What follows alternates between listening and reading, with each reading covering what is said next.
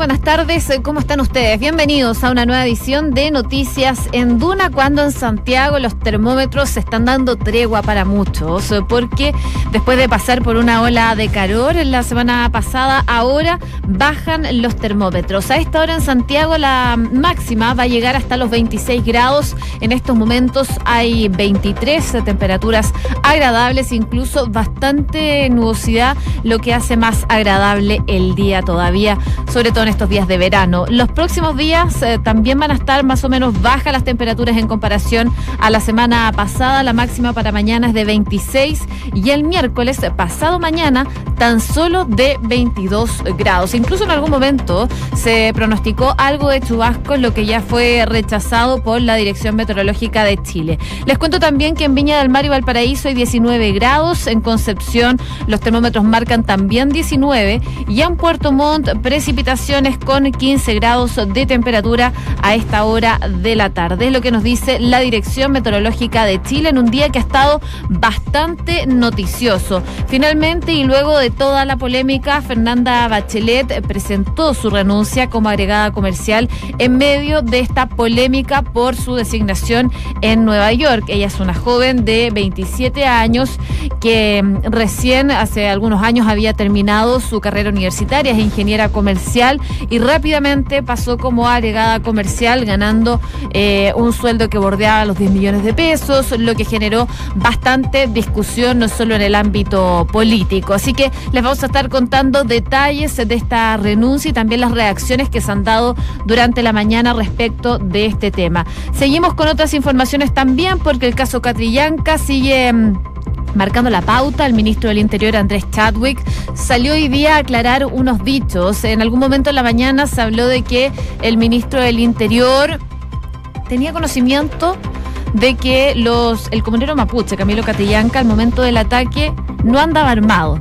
Y efectivamente, lo dijo el ministro del Interior ahora, él sabía que no andaban armados. Lo que eh, pasó es que Carabineros dijo que había fuego cruzado y ahí se generan las complicaciones. Se dio un poco las explicaciones de lo que fue esta situación que se generó en la mañana, pero que rápidamente fue aclarado por el Ministerio del Interior. También vamos a estar contándoles sobre los incendios forestales que no dan tregua, pese a que ya pasamos esta ola de calor entre Coquimbo y la región metropolitana.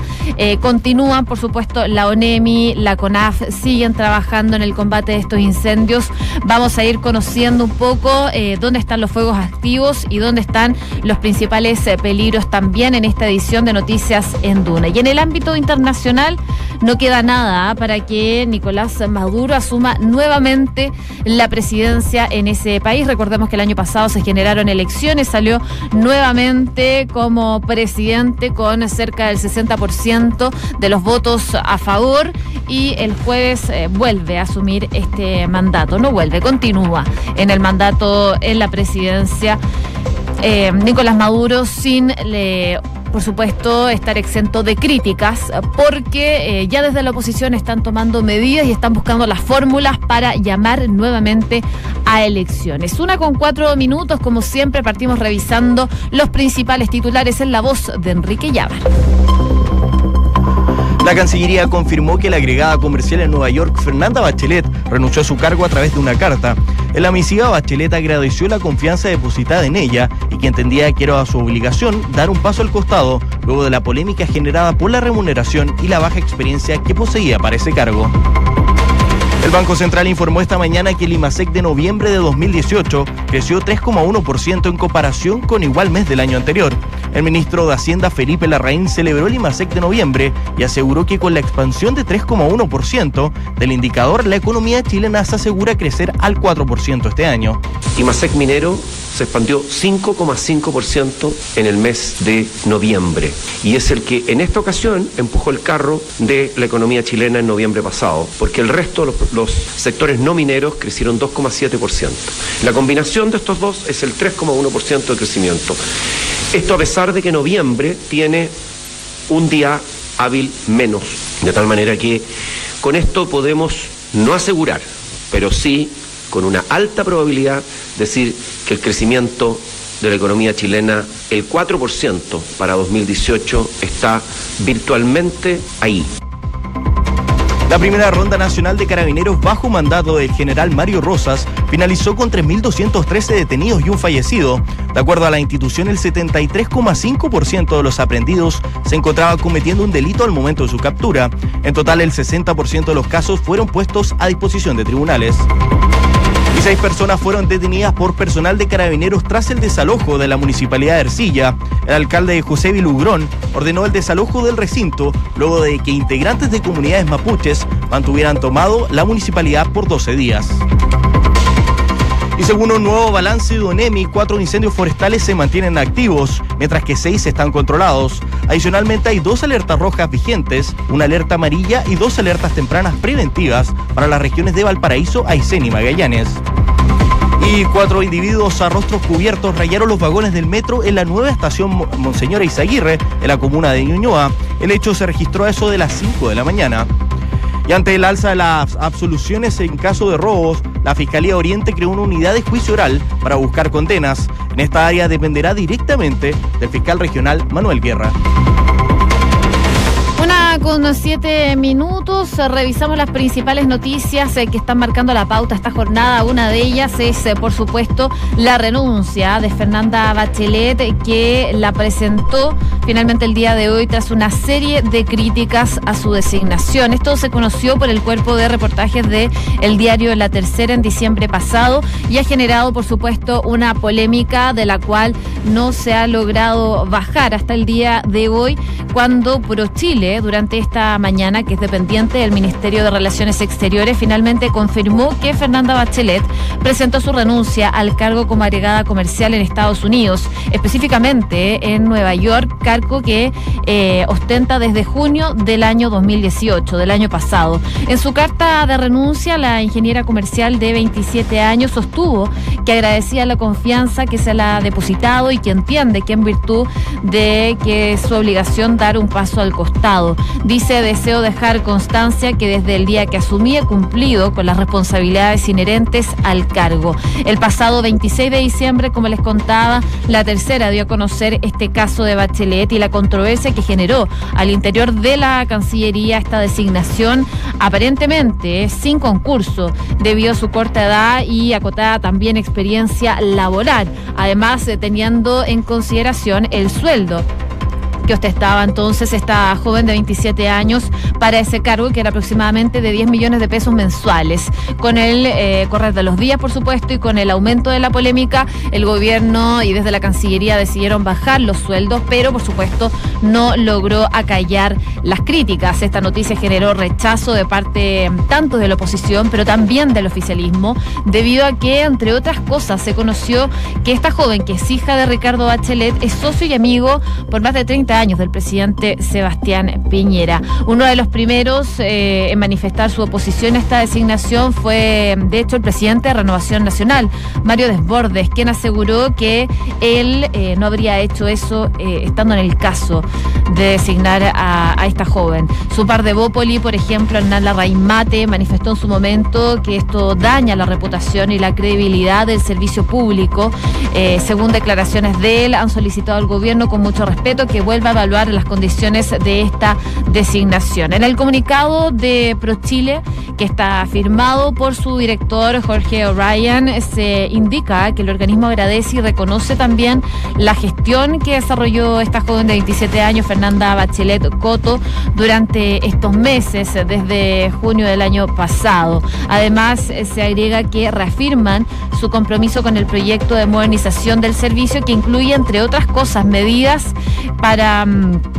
Tener nuevos criterios finalmente de proceso de designaciones, medidas que vienen siendo analizadas desde septiembre del año pasado, pero esto, por supuesto, esta designación ha generado bastante polémica. Y lo que encendió un poquito más la polémica hoy día en la mañana fueron las declaraciones también del ministro de Hacienda, Felipe Larraín, quien aseguró que Fernanda Bachelet Coto, de 27 años, pasó por un, proceso de postulación para poder llegar eh, a un cargo, a este cargo de agregada comercial en Nueva York, cosa que hasta el momento no hay registro de que ella haya pasado por eh, este proceso Em, para poder haber llegado a este cargo en Nueva York. El secretario de Estado sostuvo que es una persona joven que tiene buenos antecedentes, lo dijo mm, en una radio, finalmente en una entrevista el ministro mm, Felipe Larraín, pero en eh, conferencia de prensa hace algunos minutos volvió a referirse al tema y esto fue lo que dijo el ministro de Hacienda. No, yo más que lo que dije esta mañana es que esto es una, bueno, esto es una prerrogativa del presidente de la República y,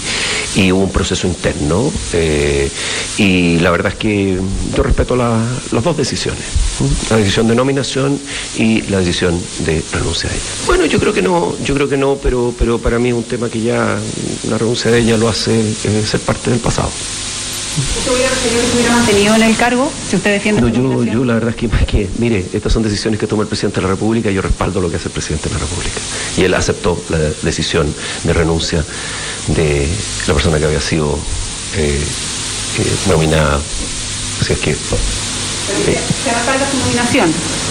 Yo respaldo las decisiones del presidente las decisiones del presidente, dice el ministro de Hacienda, Felipe Larraín, que le preguntaron brevemente sobre esta denuncia de Fernanda Bachelet a este cargo como agregada comercial en Nueva York, luego de toda esta polémica que se ha desatado por su designación. Por supuesto, vienen declaraciones de la vocera de gobierno en unos minutos más respecto de esto. Los vamos a estar esperando. Mientras tanto, les vamos a ir contando de otras informaciones cuando ya es la una con 12 minutos. Porque... Eh, un nuevo antecedente se está sumando a la investigación del procedimiento policial que terminó con la muerte del comunero mapuche Camilo Catrillanca. En una declaración voluntaria que fue realizada el 6 de diciembre ante la Fiscalía, el renunciado general Mauricio Vitoriano, jefe de zona de la Araucanía de Control de Orden Público y el primer oficial del alto mando que llegó al lugar donde murió este joven, Camilo Catrillanca, aportó un desconocido antecedente. Vitoriano asegura que informó telefónicamente al ministro del Interior, Andrés Chadwick, que tanto Catrillanca como su acompañante, eh, que estaban en este tractor, un joven de 15 años, iban desarmados, por lo que no hubo enfrentamiento armado al momento de su muerte. Según informó eh, el medio independiente Interferencia, el oficial relata que llamó al titular de Interior pasada las 6 de la tarde eh, del 14 de noviembre, día cuando murió Camilo Catrillanca, y cuando todavía se encontraba en el lugar de los hechos, apenas dos horas después del disparo que puso fin a la vida de este comunero. Según las declaraciones que se pueden leer, dice, informa el señor ministro de la situación. Él me preguntó si a los carabineros les habían disparado y si los ocupantes del tractor llevaban armas y le informé que no. Pero lo que había dicho el autor del disparo fatal, el sargento Raúl Alarcón, le señalé que habían disparos. Eh, también dice y agrega en esta declaración, yo supongo que esto significa que mm, les había disparado no directamente a ellos, pero que el sector se está efectuando disparos. Esto es lo que dice finalmente este renunciado general Mauro Vitoriano respecto de cómo se generó esta situación en, eh, en Temucuicuy con la muerte de Camilo Catrillanca. Por supuesto, en algún comienzo hubo dudas y hubo fuego cruzado, que fueron las primeras declaraciones que dio Carabineros respecto de este enfrentamiento. También se hablaba si andaban armados o desarmados eh, tanto Camilo Catrillanca como el joven de 15 años que lo acompañaba en el tractor. Eran dudas que estaban presentes y que desde carabineros aseguraron que había fuego cruzado en su momento y que finalmente resultó ser eh, no verdad esa situación, lo que fue aclarado con el correr de los días por el mismo gobierno también. Hoy se le preguntó al ministro del Interior Andrés Chadwick sobre esta situación y esto fue lo que dijo. El primer informe que me llega que fue el informe del día jueves en la mañana y que yo di a conocer eh, públicamente, no señala que ellos estaban armados. Por lo tanto, eh, no hay ninguna incoherencia, ni contradicción, ni falta de información, porque no ha sido un punto en discusión el hecho de que Camilo Catrillanca y el joven que lo acompañaban tuvieran armas. No, no tenían armas y eso se supo, y eso se supo desde el primer informe. Eso es distinto. Eso es distinto. Eh, aquí se confunden dos situaciones que son diferentes. Uno, si ellos iban armados, eh, que no lo iban armados con eh, lo que sí afirmó Carabineros, que había habido fuego cruzado de ambos lados del camino. Palabras eh, del ministro del Interior, Andrés Chadwick, sobre esta situación eh, que se genera por las declaraciones eh, de este carabinero que habría sido el primero que llegó a la zona donde murió Camilo Catrillanca de Vitoriano quien era mm, el general de carabineros en ese entonces y que va a la zona donde murió Camilo Catrillanca. Ahí el ministro del Interior lo que hace es aclarar que él sí sabía que tanto el comunero mapuche como el joven de 15 años que lo acompañaba no portaban armas, pero destaca la otra situación, que en algún momento Carabineros declaró que había fuego cruzado, lo que finalmente no era verdad. Una de la tarde con 15 minutos. Vamos a otras informaciones que preocupan, por supuesto, los incendios forestales que se mantienen a nivel nacional. Sobre esto queremos entrar en detalle con el director regional de la ONEMI de Valparaíso, Mauricio Busto. Muy buenas tardes, ¿cómo está?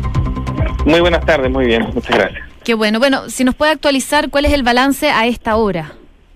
Bueno, la situación es bastante más positiva al día de hoy de lo que fue la, la semana pasada que tuvimos una serie, muchos incendios forestales, una ola de calor, vientos muy significativos y la verdad que en tres días llegamos a tener eh, 37 eh, incendios forestales, eh, lo que por supuesto movilizó a toda la región. Al momento la región de Valparaíso mantiene se mantiene en alerta amarilla con eh, lo que se traduce como medios alistados eh, los tenemos tres incendios eh, que ya están eh, afortunadamente en control y, en faenas de, liquidación incluso en algunos sectores. El incendio de Santo Domingo está en estos momentos que era uno muy significativo, tiene 1.840 hectáreas afectadas, pero ese incendio no presenta avance. La superficie, al ser tan extensa, requiere que se mantengan los recursos que están desplegados y eso es lo que estamos haciendo. Afortunadamente, ninguna vivienda ha sido afectada en ese territorio. Eh, y por lo tanto eh, hasta ahora el trabajo satisfactorio en ese eh, para lograr prontamente el control de ese total de ese incendio tenemos otro en la comuna de, de Puchuncaví, Nogales, que está el sector de Cuesta de los Maquis, que logró ser controlado el día de ayer con 320 hectáreas. Ese incendio, incendio no presenta avance ya al estar controlado y tiene buen pronóstico respecto de que esperamos que sea prontamente extinguido. El tercer incendio que tiene la región eh, se mantiene técnicamente activo, pero con muy baja actividad. Está en el sector del Melón, también en la comuna de Nogales, eh, y está trabajando, continúa el trabajo eh, de CONAF en poder consolidar las líneas suficientes para dejarlo completamente controlado. Este incendio, ninguno de los incendios en estos momentos tiene riesgo de propagación a viviendas, que es lo más, lo más importante. ¿Y el panorama es favorable ahora que pasó esta ola de calor y las temperaturas han bajado un poco? Sí, efectivamente, eh, las temperaturas van a ser eh, eh, moderadas, pero estamos en verano y en verano ocurren incendios forestales de todas formas. la diferencia es que propagan, cuando hay condiciones extremas, propagan mucho más rápido el incendio que afectó viviendas en Limache en, un par de minutos ya estaba afectando viviendas desde, desde que se inició, por lo tanto las condiciones eran muy extremas. Esta semana vamos a tener algunas condiciones más favorables o por lo menos no vamos a tener parámetros fuera de los umbrales normales para la época. Sin embargo, el sistema se mantiene alertado eh, bajo el concepto de que tenemos todavía incendios que son significativos en su superficie y que estamos en una época que es de alta recurrencia. Estamos conversando con el director regional de la ONEMI, Mauricio Bustos. También preguntarle por la intencionalidad de estos incendios. Se sabe más bien cómo se generaron y también el tema de la prevención es fundamental, sobre todo en esta época. Eh, es cosa de recordar el año pasado y el año 2014 con este mega incendio en Valparaíso. Bueno, efectivamente, lo hemos dicho varios de los incendios que hemos tenido en la región de Valparaíso, eh, estimamos que han sido causados de manera intencional. Eh, esto es eh, algo que hemos trabajado y estamos trabajando específicamente ya desde el mes de, noviembre con la Fiscalía Regional. Existe una, por ejemplo, en la provincia de Margamarga, un fiscal exclusivo que eh, para los incendios forestales que está que, que, recibe todas las causas, entonces es capaz de buscar parámetros comunes, no ve los incendios como eventos separados. Eso eso es muy importante.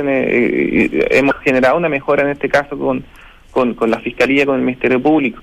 Hoy en día tenemos eh, eh, imágenes eh, aéreas de los, de los incendios a través de aviones de observación, hay más tecnología, por lo tanto ya no solo es el parte policial el que llega al Ministerio Público, sino que son una serie de otros elementos que están facilitando el trabajo de las policías y en ese sentido nosotros creemos que vamos a poder disminuir lo que es el número de incendios forestales o estamos apuntando a disminuir el número. Hoy en día la detección de incendios es muy adecuada, el combate es mucho, tiene cuenta con muchos más recursos de los que contaba antes, eh, pero el número de incendios forestales es algo que no hemos podido bajar. tenemos una cantidad equivalente a las del año pasado, esta misma época, incluso me parece que es un 1% más según la estadística de hoy en la mañana, eh, y el año pasado tuvimos la mayor cantidad de incendios en los últimos 10 años, por lo tanto el número de incendios forestales sigue siendo muy preocupante y en esto el trabajo de la ciudadanía es fundamental. Y por último me quería quedar con esta intencionalidad que le preguntaba antes, si ya hay personas identificadas que hayan iniciado este tipo de incendios. Bueno, eh, hay distintas informaciones. Porque de repente también se habla como de pirómanos que están jugando con fuego y esto genera también la propagación de los incendios forestales. Bueno, hay, hay alguna información en este sentido que también es, que, es pública. Nosotros esperamos que esta información, eh, la que ha aparecido también en las últimas horas, sea verídica y se puedan identificar personas. Sin embargo, esto es parte del proceso investigativo. Tenemos que tener eh, mucha cautela también con estos temas. Eh, hay que esperar que se realicen los procesos, las investigaciones en distintas situaciones de emergencia a lo largo del tiempo. Ustedes saben que eh, las fake news son hoy en día también una, una realidad, hay que tener mucho cuidado con eso. Esperamos que esta información sea verídica, se puedan identificar personas, pero mientras se realiza el proceso de investigación, nosotros eh, nos mantenemos a un costado esperando los resultados del mismo. Bien, Mauricio Bustos, director regional de ONEMI, le damos las gracias por haber conversado con nosotros en Noticias en Duna. Que tenga muy buenas tardes. Muchas gracias, muy buenas tardes. Una con 22 eh, minutos, eh, revisamos noticias internacionales, pero antes eh, destacar que se espera que la vocera de gobierno dé declaraciones por la renuncia de Fernanda Bachelet, que como sabemos sale como agregada comercial en medio de esta polémica por la designación en Nueva York. Una con 22, ahora sí revisamos noticias del mundo. Estados Unidos y Corea del Norte están negociando el lugar de la próxima cumbre entre Donald Trump y Kim Jong-un. Así lo confirmó el presidente de Estados Unidos, quien días atrás celebró la buena relación que ha establecido con el dictador norcoreano. El Papa Francisco dijo que los abusos a menores por parte de clérigos son una de las plagas de nuestro tiempo. El pontífice aseguró también que la Santa Sede y toda la Iglesia están trabajando para combatir y prevenir tales crímenes y su ocultamiento.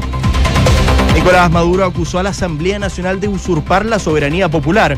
Por su parte, el nuevo presidente del Parlamento, Juan Guaidó, declaró al mandatario como usurpador una vez que inicie su segundo periodo el próximo jueves y se comprometió a generar condiciones para un gobierno de transición que llame a estas elecciones.